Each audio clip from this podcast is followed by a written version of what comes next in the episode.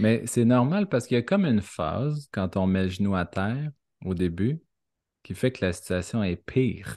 Fait qu'on n'ose pas mettre le genou à terre parce que là, on, enlève le, capot du volcan. oui, exactement. parce qu'on est prêt à faire face à ça. C'est la période la plus intense. Mais en même temps, il y a des trésors à l'intérieur du volcan. Puis quand il a fini de couler, là, ben, c'est toi qui les récoltes. Puis ça, là, ça a vraiment une valeur inestimable. Tellement. On fait toujours des choix. On suit notre cœur ou notre peur. On reste ou on part. On s'écoute ou on écoute les autres. On a toujours le choix. Pour ce nouvel épisode, je reçois Jonathan Riopel, fondateur de la communauté Liberta. Il est auteur, coach de vie, enseignant en méditation et futur aumônier dans l'armée canadienne. Nous parlons de choix de carrière, de dépression et l'art de se ficher la paix. Bonne écoute. Et bienvenue, Jonathan. Je suis super contente de te recevoir sur le podcast Le Choix. Merci d'être là. Merci à toi, Mélanie. C'est un plaisir d'être là. Écoute, j'avais le goût euh, de partager un moment avec toi, puis vraiment de, voir où est-ce que ça va nous apporter ce moment-là. J'ai vu, euh, tu m'as demandé, en tout cas, je, suis rentrée dans ta communauté de Liberta sur Facebook. J'ai des gens autour de moi qui me parlent de toi, puis j'ai fait Ah, c'est super intéressant ce que Jonathan fait. Puis j'avais, le goût d'aller un petit peu plus loin dans, dans, dans, dans tout ça et surtout de te parler des choix que tu as faits. Parce que, tu sais, le podcast s'appelle Le choix, puis moi, je suis impressionnée. Tu avais 21 ans, je crois, quand tu as décidé de quitter l'université. Qu'est-ce qui est arrivé? Parce que ça fait longtemps que tu es dans le milieu de la croissance personnelle, est-ce que je me trompe? Ben là, quand tu dis ça, je réalise que je vieillis parce que moi, moi, je me dis, moi, je pense encore que j'ai 12 ans dans ma tête, puis euh, là, je suis rendu à 33. Non. À euh, quel âge tu as commencé à, t'intéresser à ça? C'est vraiment euh, autour de 20 ans. 20 ans? Euh, ben moi, c'est le monde des affaires qui m'a amené à découvrir le développement personnel. Ça commençait à être en vogue. là, ça l'est beaucoup dans plusieurs domaines des affaires. À l'époque, moi, c'était en marketing de réseau, puis c'était une belle façon d'aller chercher de la confiance en soi pour approcher les gens pour vendre des produits et services. Puis ça a vraiment été une aventure nulle pour moi au niveau des ventes et des affaires, mais combien enrichissante au niveau de la croissance personnelle. Puis moi, j'ai accroché à ça à ce moment-là. Fait que là, euh, tu sais, tous ceux en ce moment qui nous écoutent, qui sont dans des lectures de, de loi d'attraction, d'abondance, de faire des sous, là, moi, ça a été mes premiers livres, ça, parce que dans ma souffrance de 20 ans, euh, je me disais, si je suis riche, ça va tout se régler. ah, c'est comme ça. Fait que moi, c'était ça ma source de motivation parce que à la base, je suis zéro intellectuel, euh, zéro euh, attiré par la lecture ou euh, par la culture. Moi, c'est comme, moi, c'est compliqué depuis que je suis tout petit, étant donné que j'avais un gros défaut de caractère qui s'appelait la paresse dans le temps. Je pense que c'est moins pire aujourd'hui. Ça s'appelait la paresse, j'adore. Non, non, non, c'est ça. Fait moi, j'ai commencé à lire pour me dire comment je pourrais vivre une vie aisée puis être encore plus paresseux. puis là, j'aimais beaucoup les livres en développement personnel parce qu'il y avait beaucoup de belles pensées euh, presque magiques là-dedans. Puis je me disais, ah, ça, c'est bon pour moi. fait que je suis tombé en amour avec tout ça. Et éventuellement, j'ai réalisé que j'avais besoin peut-être euh, de cheminer un petit peu plus profondément parce que euh, je pense que mon esprit n'était pas clair sur les enjeux qui, qui m'habitaient vraiment. Hey, c'est ah, j'aime ça parce que c'est drôle parce que j'ai un peu le même parcours. Moi, j'ai commencé, ben, c'est pas tout à fait ça, mais j'ai commencé à m'intéresser au secret. Mm-hmm. Euh, toi, tu as commencé comme, ben, tu sais, tu avais 21 ans, je sais pas, c'était en quelle année ça? Moi, c'était à peu près 2013-2014 que j'ai commencé à faire Wow, il y a quelque chose qui ne va pas, il faut que je m'intéresse à autre chose. C'était à peu près dans ce coin-là pour toi? 2023 moins 12. Ah, je suis pas bonne en calcul mental. 2011. je pense que tu as dit 2012 à quelque part. 2011, 2012, ouais. 2012.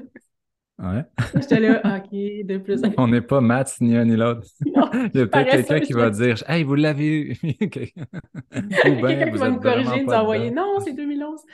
Fait dans le fond, moi, je me suis intéressée à ça, puis je pense que c'est moi aussi, c'est ça qui m'a accroché, cette espèce de des phrases qu'on mm. pouvait faire, euh, l'espèce de magie qui existait un petit peu derrière ça, puis de tester le tout aussi niaiseusement que tester ma place au stationnement. Hein. sais, je oh veux une place devant mon restaurant libre. tu sais, je l'ai tellement fait, là, tellement souvent.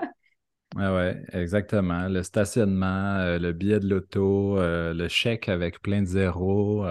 c'est le fun quand même de. Les chèques et tout, moi, je ne l'ai pas fait, non. Ça a-tu marché?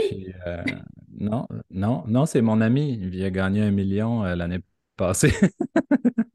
c'est vrai, c'est une histoire vraie, mais j'ai prié pour moi, puis c'est lui qui l'a eu, Colin. tu n'avais pas à vivre ça pour l'instant.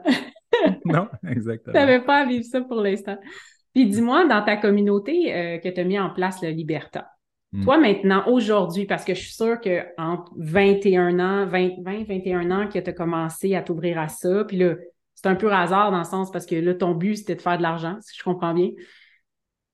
Oui, au, début. Excuse-moi, hein, des, fois, des fois, je dis oui avec ma tête, mais le monde Oui, c'est ça. fait qu'au début, tu voulais faire de l'argent, tu t'es dit, je vais prendre tous les moyens parce que je suis paresseux, je vais trouver une façon de faire de l'argent plus vite. Puis là, ouf, ça l'a allumé quelque chose. Y a-t-il quelque chose de significatif que tu t'es dit, ben finalement, je n'irai pas dans le marketing, je vais m'en aller? Qu'est-ce qui s'est hmm. passé là? Hmm. Oui, ben là, ce qui est intéressant, c'est que quand on n'est pas dans le bon chemin, la vie fait de plus en plus mal. Puis là, là ma vie intérieure a commencé à être très souffrante parce que j'avais aucun résultat. Et donc, des rêves plein la tête, mais rien de concret qui arrive. Puis, j'ai quand même les deux pieds assez sur terre pour me. Euh, comment je te dirais bien ça? Euh, pour avoir envie de, de matérialisation autour de moi. Tu sais, j'ai envie de, de contribuer, d'apporter quelque chose euh, ici sur Terre euh, parmi nous. Et là, j'y arrivais pas. Donc, c'est de faire face à mon impuissance pendant une couple d'années comme ça, qui a été énormément confrontant. Et non seulement ça, mais j'avais une tête de cochon, fait que j'ai euh, sacré tout le monde en dehors de ma vie aussi. Fait qu'à ce moment, parce que les autres, ils disaient le contraire, tu sais, ils disaient Jonathan, tu t'en vas pas dans le bon chemin, nanana. Et euh, je me suis retrouvé extrêmement seul. Puis euh, ben, l'étape ultime, ça a été un beau six mois de dépression. Et ça a été le plus beau cadeau parce que euh, dans ce, dans ce moment-là, je me suis enfin avoué la vérité. Ça a repris quand même. moi, je dis toujours les cinq premières années de mon cheminement personnel, les cinq plus belles années, mais les plus souffrantes les plus belles parce que c'est dans ces années-là qu'il y a eu le plus de prise de conscience, d'intériorisation, d'éclosion. Euh, c'est à ce moment-là où ma zone de confort s'est élargie beaucoup plus. Moi, c'était tout petit finalement. J'étais un petit gars gêné à la base. Là, c'est ça qui arrive. Fait que moi, tout était challengeant. Euh, j'étais pas bien. J'étais vraiment prisonnier, vraiment pogné par en dedans. Puis euh, aussitôt que j'avais une idée, je faisais wow. Puis quand venait le temps de passer à l'action, je, shakais dans mes culottes. Tu sais. Euh, fait que je faisais pas beaucoup d'actions. Puis il se passait pas grand-chose dans ma vie. Euh, et c'est là que j'ai réalisé que j'ai un sérieux problème d'honnêteté puis d'estime. Et là, il va falloir que je marche ce chemin-là d'abord et avant tout. Et en marchant ce chemin-là, j'ai compris que tout le reste, ça allait suivre. J'ai même pas besoin euh, de me concentrer tant que ça là-dessus. OK. Fait que toi, ce que tu t'es dit, c'est il faut que je travaille mon estime. Puis à ce moment-là, qu'est-ce que tu as pris comme chemin? C'est quoi le choix que tu fait? Je veux dire, tu peux pas faire ça tout seul dans ton salon? euh, c'est intéressant parce que c'est à cette période-là que j'ai commencé à lire d'autres livres en développement personnel, mais là, curieusement, ça parlait moins d'argent, ça parlait plus d'amour. Puis euh, j'ai été à un moment donné euh, ça, c'était vers la fin de la dépression, où est-ce que je me suis dit, ça fait assez longtemps que tu déprimes puis tu fais pas grand-chose, il serait temps que tu prennes au moins une décision. Et euh, j'ai décidé d'aller à la bibliothèque prendre un dernier livre. Moi, j'étais vraiment réconforté par ces lectures-là parce que j'avais l'impression d'être en communion ou en relation avec des gens qui parlent le même langage que moi. Puis je me disais, ça, du monde invisible, je connais personne. Ils sont où, ce monde-là? Je me posais cette question-là. puis je me disais, mais Colin, c'est merveilleux, tu sais. Mais c'était une vie euh, invisible, c'était pas une vie concrète, ça pouvait pas durer. Fait que j'ai pris un dernier livre, puis l'engagement que je me suis fait, c'est quand tu auras fini ça, fais quelque chose, n'importe quoi. mais là, sors, sors de ton appartement où il se passe rien, puis il fait noir, tu sais. Et euh, à la fin du livre, j'ai comme petit rituel de passage, j'ai écrit à l'auteur Euh, cet auteur-là m'a répondu. Et moi, dans ma tête d'enfant, là, un auteur me répond, là, je, viens de gagner le million parce que pour moi, un auteur, c'est comme une c'est Céline Dion. C'est une, une, vedette incroyable. Tu sais. Aujourd'hui, ben, moi, je peux vous dire, j'ai écrit un livre, là, puis euh, c'est pas ça tout. On n'est pas des vedettes. on n'est pas des vedettes. mais, on va reparler de ton livre après, mais c'était quoi ce livre-là? Ah, c'est quoi le titre? Euh, il y avait le mot coach dedans, en fait. OK. C'est un livre euh, sur le... coach. Mais sur la réalisation personnelle, un petit livre. OK. Puis la personne me dit Waouh, à ton âge, tout ça, c'est merveilleux. écoute, je sentais que ça, ça, touchait sincèrement la personne. Puis elle m'a invité, elle dit Je t'invite chez moi, puis je vais te donner un coup de pouce parce que t'es vraiment perdu. La seule condition, c'est que j'habite à Samana, en République dominicaine. J'ai dit Wow, OK. fait qu'il dit Si tu achètes ton billet d'avion, ben, moi, je vais t'héberger gratuitement. Ben, voyons donc. Et là, moi, il me passe plein de scénarios à travers la tête. Euh, je vais me faire kidnapper, je vais me faire abuser, machin chouette. Mais je me dis, tout ça, c'est moins pire que mourir. Fait que j'ai pris mon billet d'avion, puis je suis allé. Puis ça a été vraiment une belle semaine de révélatrice pour moi, où pour la première fois, j'étais accompagné à passer du temps de qualité avec moi-même, à réfléchir, à m'intérioriser avec des, des, bonnes pistes de réflexion, les bonnes balises. Parce que quand on fait ce cheminement-là tout seul, c'est pas long qu'on se sent un peu tout seul au milieu de l'océan, puis on se dit, bon, j'ai pas de boussole, dans quelle direction dois-je m'en aller? Et là, c'était très c'était structuré, puis c'est de ça que j'avais besoin. Ça t'a aidé euh, à passer à la, prochaine étape, dans le fond? Hum. Oui, tout à fait. L'étape ensuite, ça a été euh, bon, qu'est-ce que je vais faire de ma vie? Puis euh, j'ai découvert la PNL, puis j'ai fait le parcours au complet en 2014. J'ai cherché une certification pour commencer à être utile. Puis le concret que je voulais amener euh, parmi nous, mais j'ai commencé à l'amener en faisant du coaching de vie il y a, il y a 10 ans, bientôt 10 ans. Bientôt 10 ans, OK. Mmh. Puis ça, est-ce que là, tu as écrit un livre, à quelle étape dans ça? Au début, début du, euh, du PNL ou? Euh, ouais, juste avant de commencer la formation, en revenant de ce voyage-là, OK. Euh, on m'avait dit, tu peux pas garder cette histoire-là pour toi. Il y a d'autres Jonathan dans le monde qui ont besoin de lire ça. J'ai dit, ah ben, parfait, je vais essayer ça. Puis là, j'étais sur un pink cloud super heureux. Puis au bout de deux, trois semaines, ben, le mal-être est remonté parce que j'avais rien guéri dans le fond. Là. Ça fait juste J'étais juste allé voir qu'est-ce que la, comment génial pouvait être la vie, là, mais ma vie n'avait pas changé. J'avais juste changé de place dans le monde. Et euh, ben, écrire le livre, ça a été ma première belle thérapie finalement, parce que là, mmh j'ai écrit des choses dans lesquelles euh, je connectais à un moment présent intéressant et je pouvais mettre en lumière ma valeur. J'en avais une valeur, mais comme n'importe quel, tous les êtres humains ont de la valeur. Mais étant donné mes programmations, moi, je ne l'accordais pas, je ne la voyais pas. donc, j'ai réussi à écrire le livre la, comme post-dépressif, un petit peu. C'était pas, c'était pas super joyeux ma vie à ce moment-là, mais ça m'a permis de survivre. Ça m'a fait énormément de bien. Puis à la moitié de l'écriture, j'avais plus grand-chose à dire. Je me suis dit, oh, j'ai pas assez de pages, ça fera pas un bon livre. Puis le deuxième fil que j'ai connecté dans mon cœur après pour continuer à écrire, c'était il y a sûrement d'autres Jonathan euh, ailleurs. Qu'est-ce qui leur ferait du bien à lire, à entendre? ça, ça m'a motivé pour euh, la deuxième partie aussi. OK. Il s'appelle comment ton livre? Le succès n'a pas d'âge. Ah. Sept leçons de vie pour se réaliser pleinement. Puis, dans le fond, euh, chaque chapitre est une journée de voyage où est-ce que j'ai réfléchi à un sujet. Puis là, je vous raconte un petit peu les anecdotes qui me sont arrivées. Qui, se sont arrivées dans le livre. C'est super intéressant.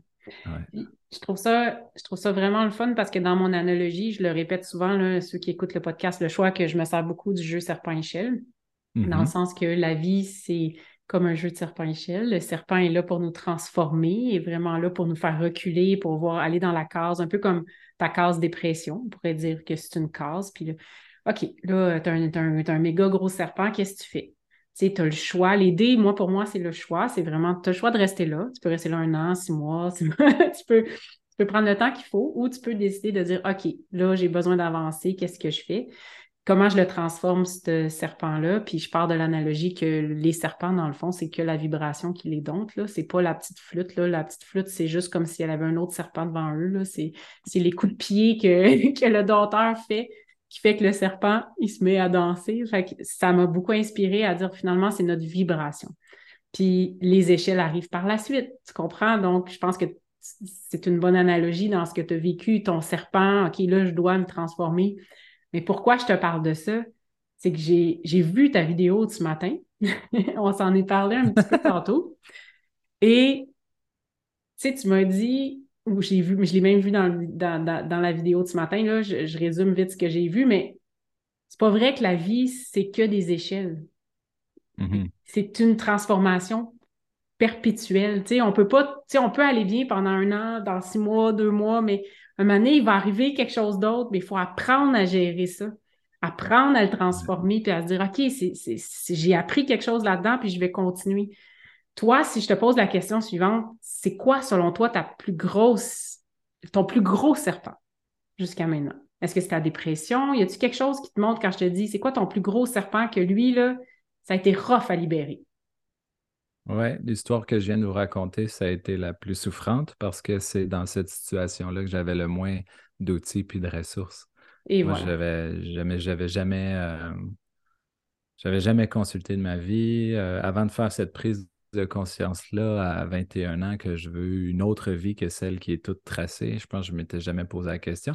Je me souviens même, Mélanie, de m'être dit une fois à 16 ans, secondaire 4 ou 5, euh, moi, je ne comprends pas les gens qui vont pas bien. C'est tellement simple la vie.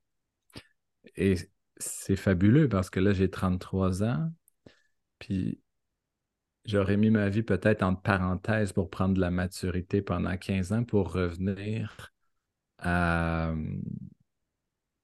euh, peut-être à la même expérience que ben ouais, la vie c'est simple finalement, comme si je me l'étais compliqué pour grandir. Puis une fois que j'ai grandi, ben je, je revoulais ça simple comme avant, tu sais. Euh, faisons le tour du monde pour réaliser à quel point on est bien chez nous, finalement. C'était un peu ça l'histoire. Mais ouais, ce moment-là était terrible. Euh, mais tu as eu la force de trouver des, ce que j'appelle, moi, dans mon analogie, des pions lumière. Tu as eu la force de dire, OK, je prends mon courage. juste écrire à l'auteur, c'est quand même une, un grand. Je suis un peu comme toi. Moi, ça m'est déjà arrivé. Euh, j'ai écrit au, à l'auteur du White Café. J'étais tellement énervée. Il m'a écrit. J'étais comme toi. Là, je sautais sur le lit. J'étais comme, oh my God, il m'écrit. Tu sais. Lui, lui c'est une vraie vedette, par exemple.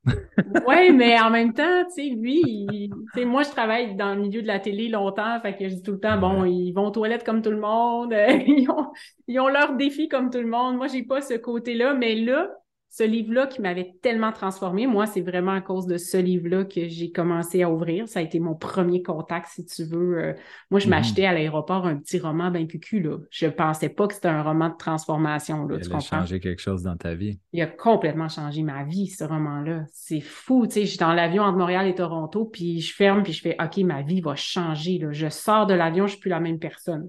Mhm comprends? Puis ça, ben, je trouve que c'est des outils. Là, ça a été un livre. Puis après ça, ben, il a fallu que je trouve du monde autour de moi, tu comprends? Puis John, qui s'appelle John P., là, je l'ai devant moi parce que je ne retiens jamais son nom. C'était Il y a quelqu'un ici au Québec qui donne des ateliers pour lui, mm-hmm. qui est formé Sylvie euh, Paradis, je crois. Je ne sais pas si elle le fait encore. Et il m'a juste guidé vers elle, puis je suis allée faire un atelier des cinq grands rêves avec elle, puis j'ai adoré mon expérience, mais ça a été mes, mes premières ouvertures. Mes hmm. premières, tu sais, j'appelle mes premiers pions lumière, puis après ça, j'ai consulté parce que j'arrivais pas à me sortir de quelque chose, puis je suis ah, je vais aller là. Tu sais, j'ai navigué là-dedans pendant peut-être 10-12 ans pour dire, OK, là, je me, je me sens mieux, hmm. puis quand je vais pas bien, bien, je sais qu'il y a du monde autour de moi. Je sais qu'il y en a qui peuvent m'aider. Puis ça, je pense que les gens, quand tu dis que tu as été six mois en dépression, ben, je trouve que le message est important ici pour ceux qui nous écoutent vous n'allez pas bien, essayez d'ouvrir, allez voir qui peut vous aider autour de vous ou soyez ouvert parce que ça va arriver. On dirait que ça arrive par magie, la bonne personne ou quelqu'un va vous parler de quelqu'un. Est-ce que ça, ça, tu comprends ce que j'essaie de dire? C'est vrai que ça a l'air magique parce que c'est toujours surprenant. Tu sais, moi, il y a des moments où je pensais mourir à cette époque-là, puis euh, les journées où je rencontrais pas d'ange, euh, ben, c'était moi, tu sais. Euh, je pouvais rencontrer, moi, je pouvais, je pouvais dormir toute la journée, mais il y a deux heures dans ma journée où est-ce que je regardais le soleil puis je pleurais, tu sais, puis j'attendais que ça passe parce que quand tu n'as vraiment aucun outil, tu n'as vraiment aucun outil. Et je me disais, ben, je passais à travers pareil. Puis de temps en temps, il y avait un ange sur ma route juste pour dire euh, Regarde, il y a une autre pancarte par là-bas, puis ça va te donner, euh, ça va te donner mm. la direction. Mais il y a une chose, par exemple, c'est qu'à la fin de la journée, on se retrouve toujours seul face à soi-même. Fait qu'on ne peut pas s'attendre à se faire sauver ou à ce que les autres le fassent pour nous non plus. Donc, on est vraiment, euh, on est vraiment responsable de, de notre bien-être, puis de ce qui, tu parlais de vibration tantôt, mais de ce que la pièce de théâtre de la vie fait vibrer en nous. C'est ça, j'en suis responsable. Puis moi, ce qui vibrait en moi à ce moment-là, ben, euh, honnêtement, je ne peux pas concevoir traîner ça encore longtemps. Il fallait absolument que ça change. Puis qu'est-ce que tu dirais à quelqu'un qui nous écoute puis qui se sent comme ça? Que la seule chose qui s'accroche, c'est peut-être le soleil, puis de ce on n'en a pas. Euh, mm-hmm. Est-ce que tu aurais-tu un conseil avec ce que tu as traversé par rapport à cette dépression majeure-là? Oui. C'est intéressant parce que pré-entrevue, euh, tu me demandais comment vas-tu, puis je te disais, wow, extrêmement bien. Puis je peux te le dire aujourd'hui parce que le mois passé, ça allait moins bien. Puis je vais t'avouer que le mois passé, ce que j'ai vécu, c'est une bonne secousse que je n'avais pas vécue depuis des années. Et les sentiments, puisqu'on en parle, je ne pensais pas qu'on allait parler autant de cette période-là de ma vie, mais les sentiments que j'avais le mois passé qui remontaient, c'était très semblable aux sentiments de la vingtaine. Puis moi, je pensais, c'est là que j'ai pris un coup de maturité parce que je pensais que c'était réglé, tu sais, que ça m'avait quitté complètement. Et là, j'ai commencé à avoir peur. C'est ça qui a fait que mon mois dernier était assez émotif. C'est que j'avais peur parce que c'était de l'inconnu pour moi de revivre une autre fois quelque chose d'aussi semblable et d'aussi intense, sachant tout ce que je m'en pratique dans ma vie à tous les jours depuis euh, ce moment-là.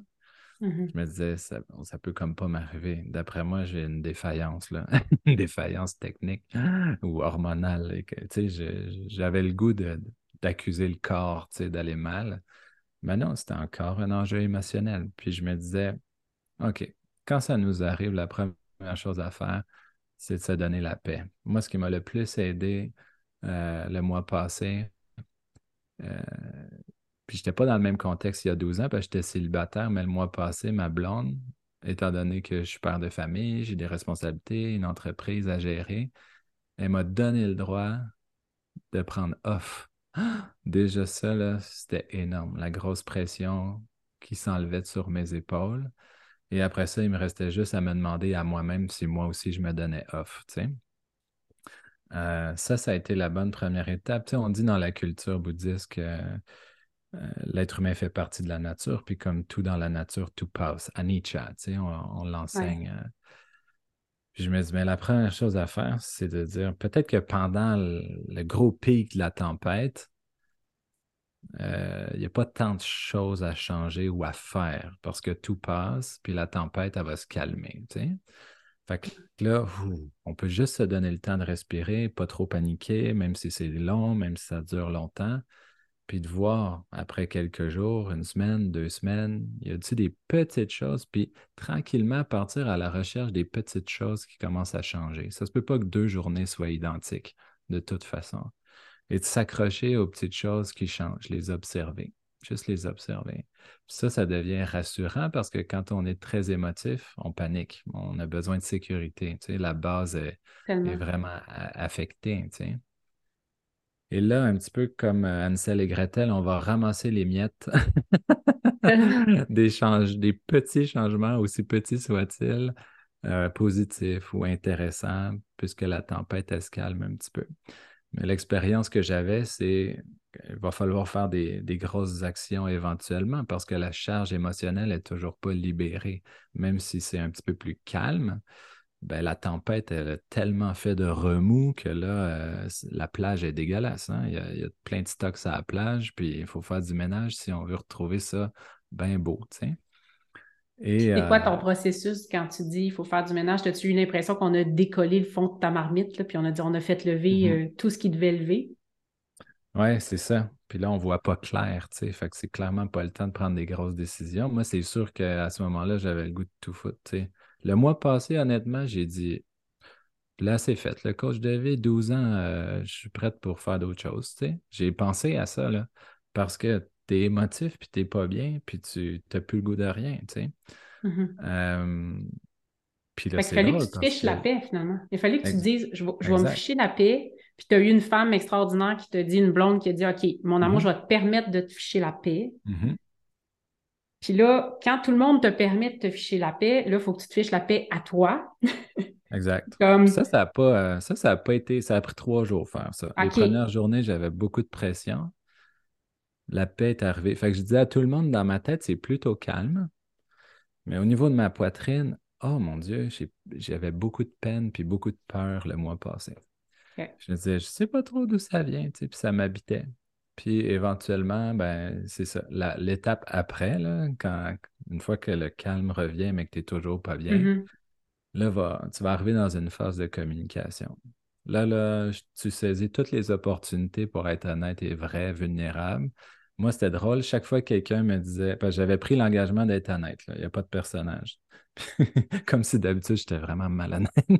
non, mais tu marchais pas sur des œufs avec personne. C'est ça que tu me dis. Tu dis, je vais être dans ma Exactement. Tu sais, des fois, bon, tu sais, tu vas bien, mais tu sais, c'est pas la, pas la grosse affaire. Puis il y a peut-être une petite affaire qui te dérange, mais la personne a dit comment ça va. Tu, tu réponds, ça va bien, tu sais, on n'en fera pas un peu, mm-hmm. puis, puis on continue. Mais là, vraiment, à chaque fois, le monde me disait comment ça va?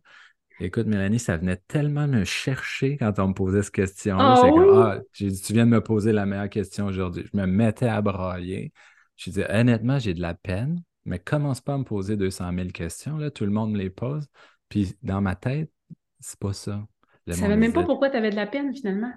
Je ne le savais pas. Le monde me disait, tu es en burn-out, tu fais beaucoup de choses. J'ai dit, calmez-vous, là. Je ne suis pas le premier ministre des États-Unis. J'ai une vie équilibrée, je m'entraîne, je mange bien, euh, je médite, là, tu sais je faisais ce que j'ai toujours fait toute ma vie. Puis en plus, je ne peux même pas accuser personne. Ma femme est gentille ces temps-ci. Euh, mon fils est gentil. Elle n'est pas loin, hein? C'est toi qui as dit ça. Catherine, elle va écouter ça. ça, c'est le genre de joke qu'il ne faut pas que je fasse, c'est vrai. Mais non, mais c'est bien correct. je ne trouve pas ça drôle. Mais OK, on va avoir un talk tantôt. Mais... honnêtement. Tu veux que je coupe ça au montage? non, non, garde-le, garde-le, c'est cute. Euh, honnêtement, c'était ça. C'était le monde, tu sais, il me posait des questions par bienveillance c'était comme, wow. Mais anyway, c'était même pas ce que le monde disait qui était important. C'était, je me disais, wow, ces gens-là me donnent de l'attention, du respect, de l'accueil, de la présence. Puis tout le mm-hmm. monde faisait son affaire. Il y en a qui ont des dons, ils me donnaient les, dons. Euh, il y en a qui font des soins, ils me donnaient des soins. Puis tu sais, le monde le faisait gratuitement. Je pense à mon amie Karine, mon amie Chanel. J'étais comme, mon Dieu, d'où ça vient tout cet amour-là? Puis là, là, Aussitôt que tu me donnais quelque chose, je broyais. Aussitôt que tu me demandais comment j'allais, je broyais. Je broyais tout le temps. J'ai broyé pendant un mois. Euh, tu veux savoir comment ça a fini pour que j'aille bien aujourd'hui? Oui, j'aimerais ça. tu vas dire, oh mon Dieu, c'est juste ça. c'est juste ça. Qu'est-ce qui est arrivé? Tu as eu un, un chocolat? Ben, honnêtement, cette grosse peine-là, j'avais l'impression que c'était, c'était pas tout moi qui l'avait une partie de moi. Là. Euh, mm-hmm. on parle beaucoup de l'enfant intérieur. Je me disais, ce que je vis, c'est une peine d'enfant. C'est pas normal qu'on me demande comment ça va, puis je braille. Il n'y a pas, euh, pas, un adulte que ça fait ça. C'était très enfantin. Et ce qui est beau dans l'histoire, c'est que la solution était très enfantine aussi. C'est-à-dire les, les mots qui se sont révélés à ma conscience, c'était, tout simple. Et euh, tout le mois, en même temps que j'ai vécu ce moment-là très émotif au niveau du cœur, mon dos, euh, le bas de mon dos a jamais euh, bloqué, puis mal au dos. Fait que je fais des petits traitements de masso en même temps, puis c'est plus ou moins efficace. Là. Tu sais, règles pas le cœur en, tapotant les lombaires, là, tu sais, mais ça soulage. fait que j'y vais. Puis euh, là, fin du mois, j'étais allongé sur la table. Puis Chanel, elle me dit euh, Bon, comment ça va? Je dis Ben, il me semble que ça fait pas grand-chose, tout ça, tu sais, mais c'est super bon, mais en même temps, je sais que tu traites où j'ai mal, mais je sens pas que le problème est là, je sens pas que ça va guérir. Puis elle dit Qu'est-ce que je peux faire? Ben, j'ai dit Tu peux-tu sortir mon cœur de ma poitrine puis faire un massage à mon cœur à la place? Oh Fait que là, moi, je voyais vraiment, là, il me semble que mon petit cœur comme- il a besoin là, ouais, de prendre de l'expansion puis de respirer. Puis elle dit OK, là, elle s'en vient en arrière de moi, elle met sa main sur mon cœur, puis elle dit Vas-y, là. Elle dit Va dans ton cœur, puis qu'est-ce qu'il y a dans ton cœur? Puis là, elle me donne vraiment l'espace puis le temps de, de m'intérioriser puis de réfléchir. Et là, ça commence à monter, là, Mélanie, mais comme, wow, toute la vague d'émotions qui n'est jamais sortie, là, elle monte pour de vrai. Tu sais, c'est pas juste une émotion pour faire brailler que je comprends pas, mais là, je comprends. Puis ce que ça dit dans mon esprit, c'est, tu sais, Jonathan, que les gens t'aiment. T'es un être aimé. Et là, je me mets à pleurer. Puis monte une deuxième phrase. Il serait temps que tu te pardonnes d'avoir pensé le contraire. Puis là, je me suis mis à voir le visage d'une dizaine d'êtres humains dans ma vie que je sais qui m'aiment. Et pendant deux minutes, je me suis senti sincèrement et profondément aimé. Là, tu ne croiras pas la suite parce que ça a l'air d'une affaire de coup de baguette magique. Là, ça ne peut pas être aussi fatigué, brûlé, endormi pendant un mois. Puis en un coup de baguette magique, ça change. Check bien. Chanel, elle trouve ça bien beau.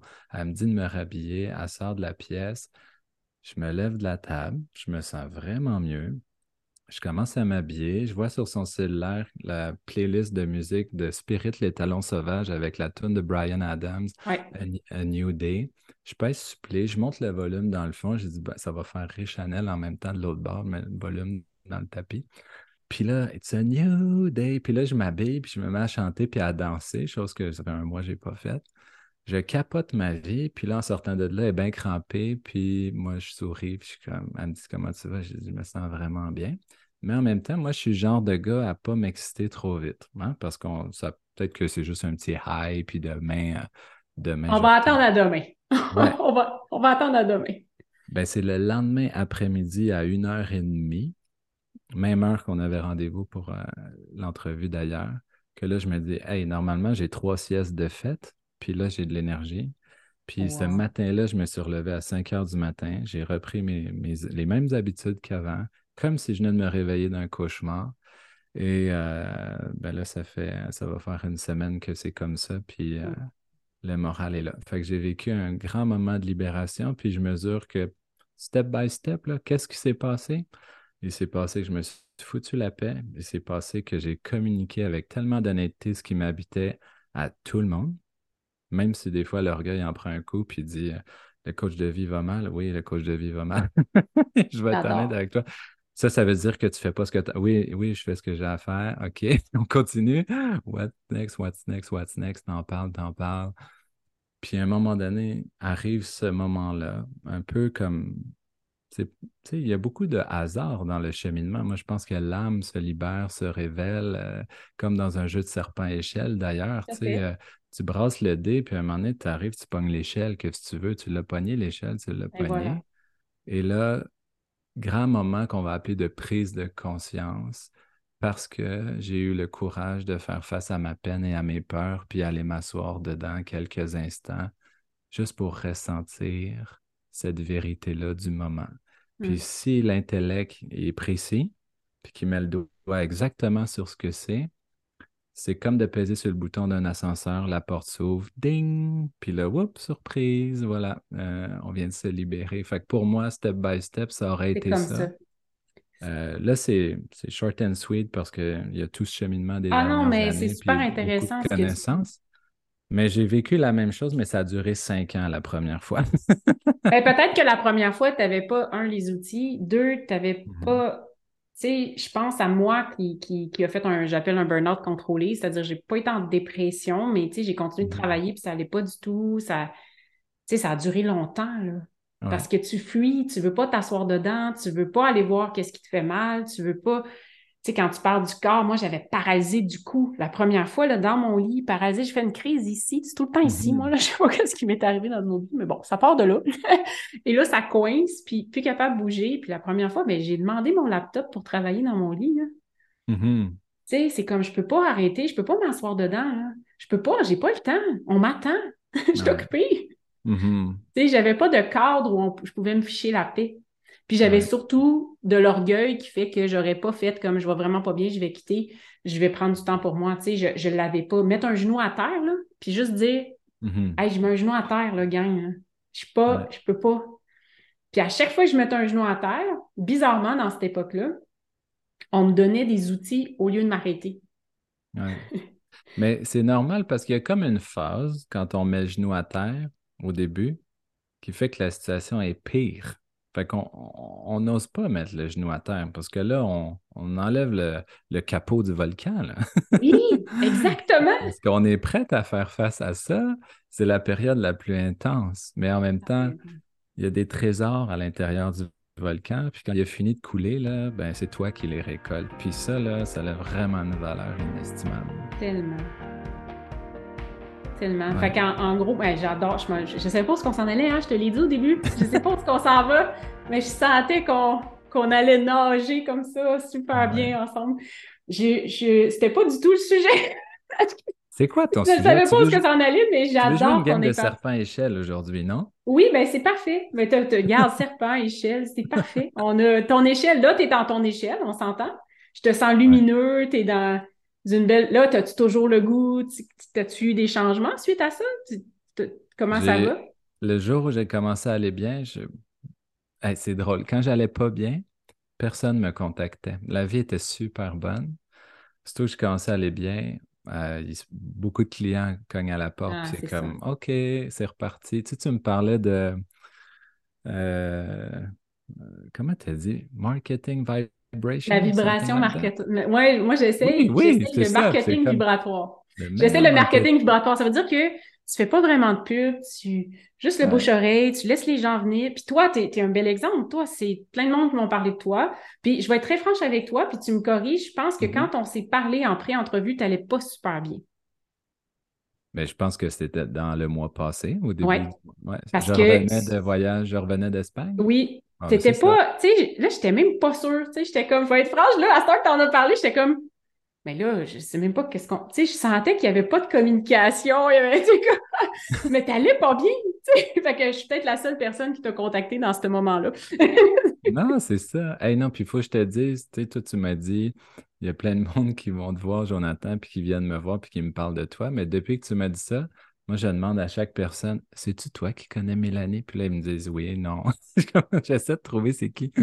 Mais moi, je veux pas que tu me le dises. Je te le dirai tantôt. Mais ce que, ce que, ce que je- j'essaie de dire, c'est que, ouais, le, le marketing vibratoire, pour moi, c'est, c'est de, de vraiment être connecté à son cœur, de, de faire les choses parce que tu as le goût de le faire.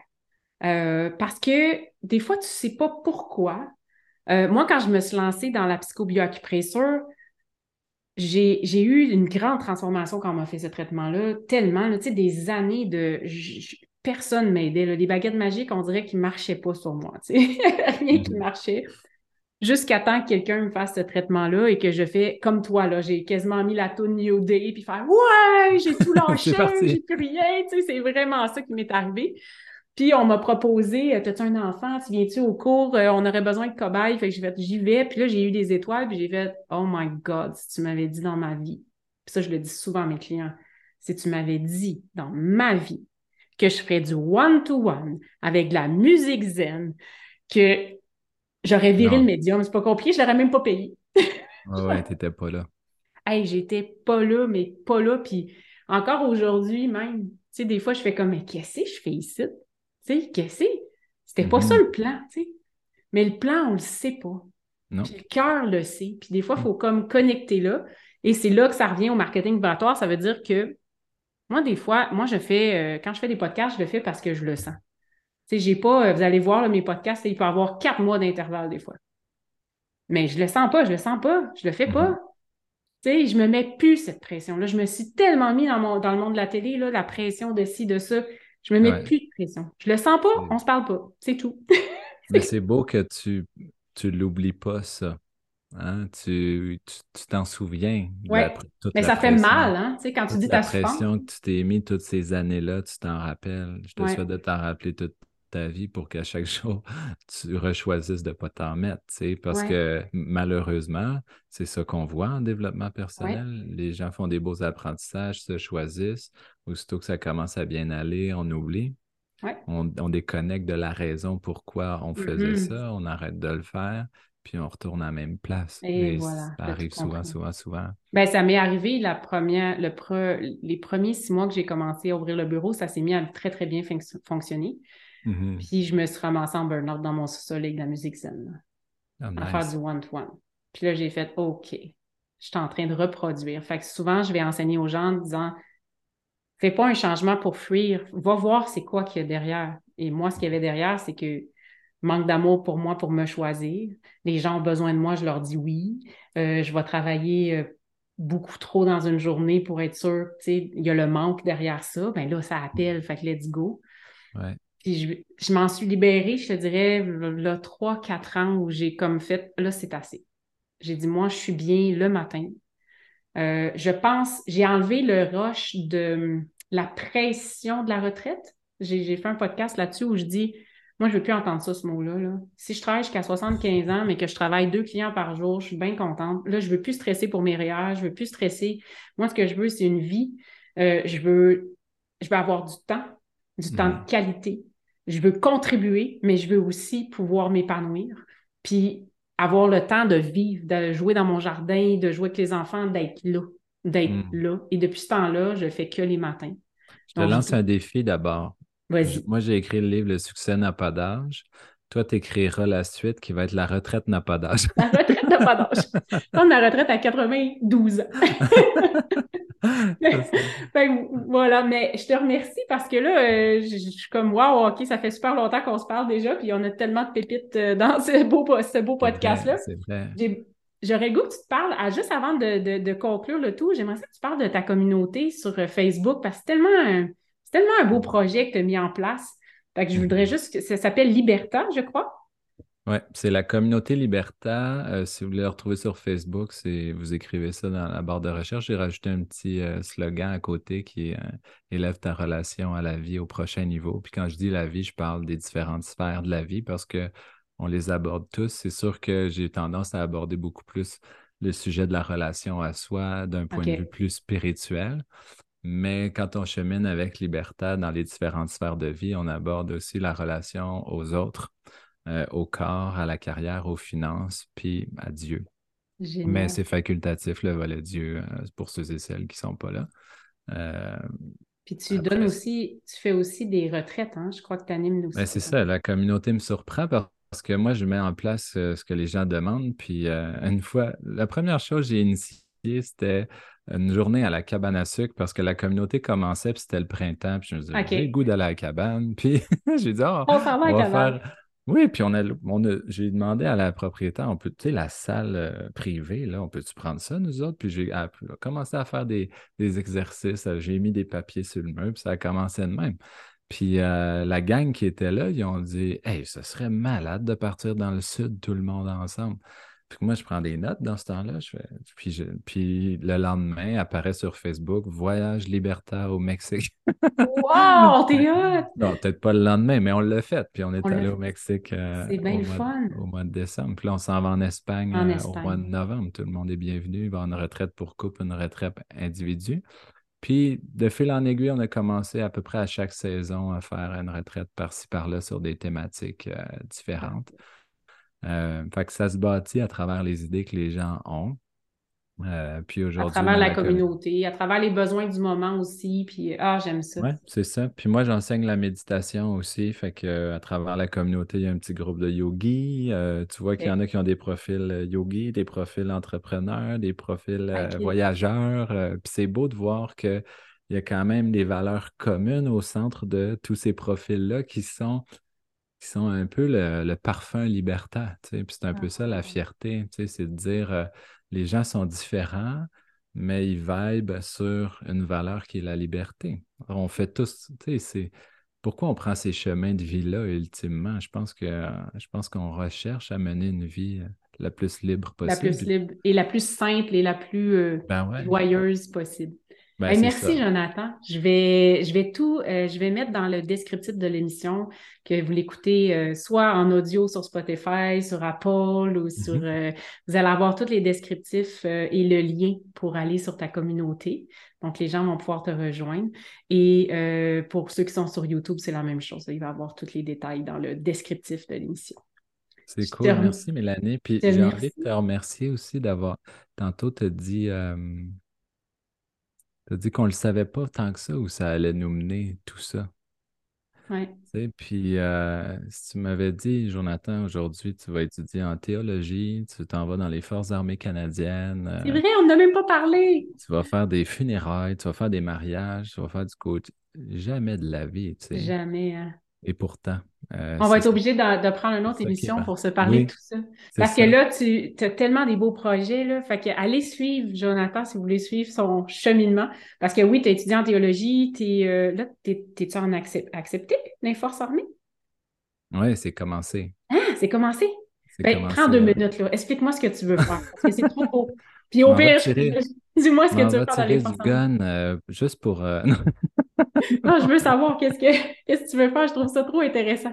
Ben, je vais faire la même carrière, mais je veux rendre service aux militaires puis aux familles. Fait que le, le métier, c'est aumônier, mais l'aumônier, aujourd'hui, c'est plus un rôle euh, vraiment religieux, c'est plutôt un rôle de coaching, de support moral, euh, de terrain. Fait que le but, c'est d'aller dans les, euh, d'aller dans les missions, dans les entraînements avec euh, les militaires, puis de leur demander, ben, comment ça va aujourd'hui, je peux-tu faire quelque chose pour te supporter moralement? Euh, la seule chose là, pour vraiment pouvoir faire ça, il faut que je termine euh, mon bac parce qu'il demande encore un bac en théo pour faire ça. Fait que c'est quelque chose que j'avais commencé en pandémie. Euh, je trouvais que c'est une belle façon de, de me renouveler aussi. Mais Parfait. comme Wow. quoi, il n'y a pas d'âge pour euh, retourner aux études non Ben là, plus. tu as 33 Euh, même Ça si on a une famille, même si on est Ouais. attaché à un mode de vie. euh, ça, c'est un, c'est un discours que j'aime avoir parce qu'il y a beaucoup de gens qui y pensent, très peu de gens qui le font. Euh, mais si vous sentez l'appel, euh, il y a des moyens, il y a tellement de moyens d'arriver à nos fins, c'est, incroyable. Fait que, non, c'est Ben, ça. merci. Merci, d'avoir amené ce concept-là, qu'on ne le décide pas tant que ça où est-ce qu'on s'en va au final, mais ce qu'on peut décider, c'est je veux-tu être bien, oui ou non? Et puis, Si on met ça dans notre GPS, après ça, le pays où on va arriver, ça va être beau. On va. Exactement. Merci, Jonathan. J'apprécie beaucoup la conversation qu'on a eue. Merci Donc, euh, merci à tout le monde de nous avoir écoutés et on se revoit bientôt. Merci pour votre écoute. N'oubliez pas de vous abonner à l'infolette pour être informé avant tout le monde du prochain épisode. Et pour en connaître un peu plus sur moi, je vous invite à consulter mon site web mélanieriendo.ca.